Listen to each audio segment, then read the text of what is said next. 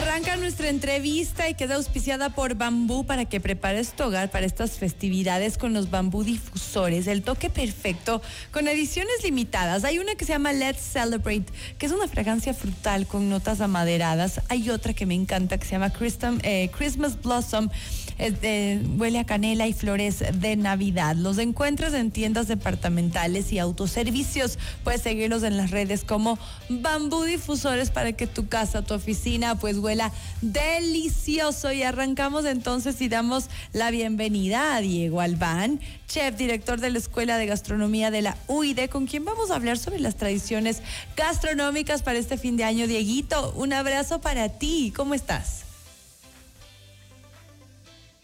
Gaby, qué gusto verte, qué gusto que nos escuchen todas las personas de FM Mundo. Un gran saludo desde el Parece que tenemos un problema. Ay, está de Esmeraldas. Le vemos que está todo tropical a Dieguito. Parece que hay algún problema con, con el internet. Así es que vamos a ver si se regula esta situación. Por favor, que los astros se alineen y que quienes. Ahí está Dieguito. Ya te puedo ver. Tal vez y si quitamos el video. Aquí, estoy, aquí, estás. Excelente. Entonces, Dieguito, vamos, vamos a materia. Em, cuéntanos, ¿cuáles de las eh, tradiciones gastronómicas eh, alrededor del mundo, cuáles son las que a ti más te han llamado la atención?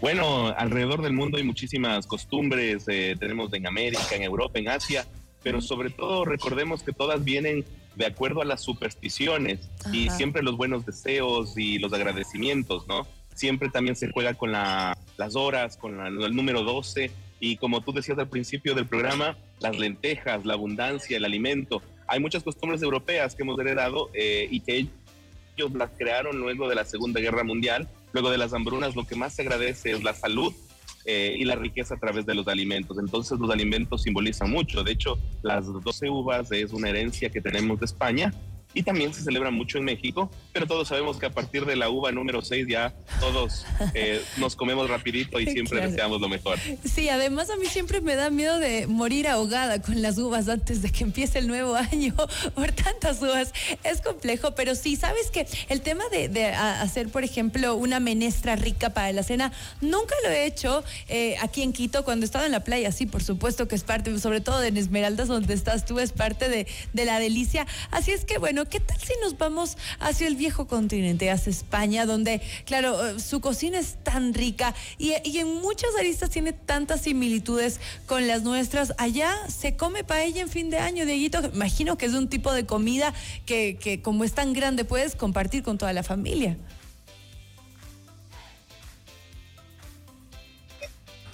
Y claro que sí, las lentejas son a nivel de guisado. Entonces las lentejas siempre son un acompañante para que puedan ustedes eh, combinar, por ejemplo, con carne de ternera o algo que se ha puesto muy de moda en nuestra gastronomía, que es el codillo de cerdo. En los mejores ah. restaurantes de Quito ahora se, se, ofrece mucho el codillo de cerdo al horno y la mejor guarnición para eso son lo, es la lenteja. Pero sabes que en Países Bajos, en lo que conocíamos como Holanda, eh, también existe algo parecido a lo que nosotros conocemos como los buñuelos o los pristiños. Ah, Ellos también hacen una masa ¿sí? La, la fríen y la espolvorean de azúcar en polvo. El nombre de esto es Oliebollen, eh, así suena muy deutsch, y es que también ellos lo comen en la noche como luego de la cena eh, para celebrar el año nuevo. Este codillo que te decía Gaby de, se consume mucho en Austria y en Alemania y tiene claro un, un, un nombre un poco complicado y yo te podría decir que se llama un Silvesterbaden es como se llama el codillo de cerdo al horno. y esto se lo acompaña también muchísimas veces de panes eh, de panes de masa madre y al final también tienen panes dulces para las 12 de la, de, la medianoche. Y el tipo, al hablar de cerdo, ¿se parece tal vez y al cochinillo que muchas familias lo consumen aquí o, no?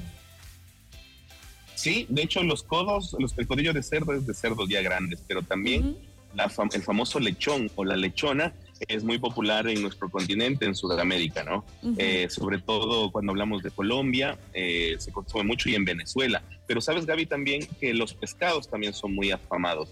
Hay, por ejemplo, en lo que es Europa y Escandinavia, se consume mucho lo que son eh, estos peces pequeñitos que pueden ser parecidos a las anchoas, ah. eh, que se llaman arenques y que se los pone muchas veces en soluciones de sal y se los come con pancitos como que fueran unos canapés, así que por ahí la gente que está aburrida del cerdo y del pavo, les damos esa alternativa. Ay, qué buena opción, porque yo estoy segura que ya a veces comes tanto pavo y el recalentado y ya la cena que tal vez y para fin de año eh, la gente busca pues algo distinto. Ahora, vamos con, los dulces, porque nos, nos, mencionabas de estos tipo pristiños europeos, pero con, con, con el azúcar espolvoreada. ¿Qué otras opciones para fin de año hay? Bueno, ya hablamos de las uvas. ¿Qué otras opciones habrían en, en otros lugares del mundo? Por ejemplo, los hermanos peruanos, Gaby, eh, en muchas eh, sociedades, sobre todo de ciudades como Trujillo o Lima, acostumbran a hacer una chocolatada. Y esto es eh, chocolate con leche y lo acompañan con panes dulces como el panetone o el stolen, que son de orígenes de europeos, pero hacen esa combinación muy dulce en la noche para terminar eh, con mucho, mucho calor y mucha dulzura el año. Qué delicia, me parece una gran idea. Y por ejemplo, si nos vamos, ya que regresamos a nuestro continente y nos vamos hacia Argentina, por ejemplo, y es que están, eh, son tan conocidos por sus asados, sus empanadas. ¿Qué es lo que ellos consumen en este fin de año? ¿Se mantienen con eso o nos sorprenden con algo distinto? Digamos que lo masivo es el asado y sobre todo el asado de tira, que son el costillar de la res. Sí. Que claro, que es súper y te recomiendo que pidas siempre, Gaby, la, la costilla, la número 5, es donde se está el mejor sabor del costillar. Ah. La cuentan por números y es un, corte que se llama el corte ventana que es alrededor de la costilla número 5. Esto te doy de dato para que pases como una conocedora de asados. Buenísimo. Oye, ¿sabes qué? Que yo he aprendido tanto en este espacio de gastronomía de Mundo Express, que ayer estaba en un almuerzo y les contaba cómo poder saber el término de las carnes cuando uno está haciendo una parrilla y que uno tiene que eh, unir los dedos de la mano. Y claro, según el dedo con el que le unes, es eh, tú sientes aquí en este gordito abajo del dedito gordo y, se puede ver el término. Y todo el mundo se sorprendía. Y sí, es lo que he aprendido aquí, así es que tengo un tip más de los que tú me das, de que la, la quinta me dices, ¿no?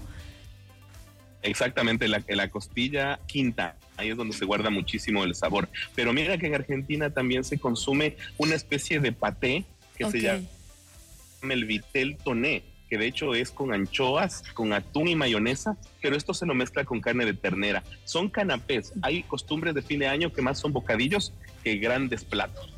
O sea, creo que para la gente ya para terminar el año está buscando tal vez y comer algo un poquito más ligero, creería yo. Bueno, y ya que hablamos de bocaditos, ¿qué, otras ideas se te ocurren para, para, este, para este fin de año, para quienes nos escuchan ahora, van a hacer la, la cena en casa y tal vez y como, como el, el, el baile es hasta hasta el otro día, hasta que amanezca, obviamente. Altas horas. A altas horas. ¿Qué ideas se te ocurren de tal vez de lo que has visto que se hace alrededor del mundo para que la gente pueda ofrecer a sus invitados? Yo les tengo lo más fácil y lo más simple, incluso para que todos estén bailando y nadie esté encerrado en la cocina. porque siempre hay alguien de la familia que está encerrado en la cocina, pues aprovechen y hagan mini pinchos tenemos el mejor camarón del mundo. Pueden hacer unos pinchos con camarón, unos pinchos con lomo fino. Y también se puede hacer mini cosas, como mini ayacas, las mini ayacas venezolanas, o mini tamales ecuatorianos, mini empanaditas. Así siempre las mantenemos calientes todo el mundo baila y habrá comida hasta el amanecer. Qué rico, qué buen plan. Bueno, yo desde aquí te mando un abrazo gigante, querido Dieguito. Gracias por haber sido parte de nuestro programa en, en este 2023. Siempre es un gusto tenerte. Qué bueno que estés también en la playa, que vayas a recibir el nuevo año eh, frente al mar con las mejores energías. Desde aquí, pues un abrazo fuerte para ti, para toda tu familia y que este próximo año sea lleno de muchísimos éxitos, querido Dieguito. Gracias, Gaby, para ti también, todo lo mejor, para tu esposo, para tu nena, para toda la gente de este mundo, que sea un 2024 lleno de éxitos, para eh, la Vale Alarcón, eh, siempre un gran abrazo, que les vaya súper bien. Y gracias por tenerme en este espacio, siempre a tu servicio gracias a la gente de acá, de Tonsupa, en Pichos Restaurant, me están atendiendo bien. Estoy tomándome un vinito en tu nombre y en nombre de todos los que hacen este Mundo. Por favor, en nombre de todos los que no nos podemos ir a la playa ahora, es un abrazo inmenso. Saludos a todos quienes nos escuchan allá desde Esmeraldas. Y bueno, y que este nuevo año también se venga con muchos platos ricos, con, con muchos momentos deliciosos para disfrutarlos en una mesa. Dieguito Albán, chef, director de la Escuela de Gastronomía de la UID, hoy con nosotros en Mundo Express. Un abrazo fuerte fuerte, Dieguito. Igual, un abrazo. Feliz año. Feliz año para ti también. Hacemos una pausa y ya volvemos.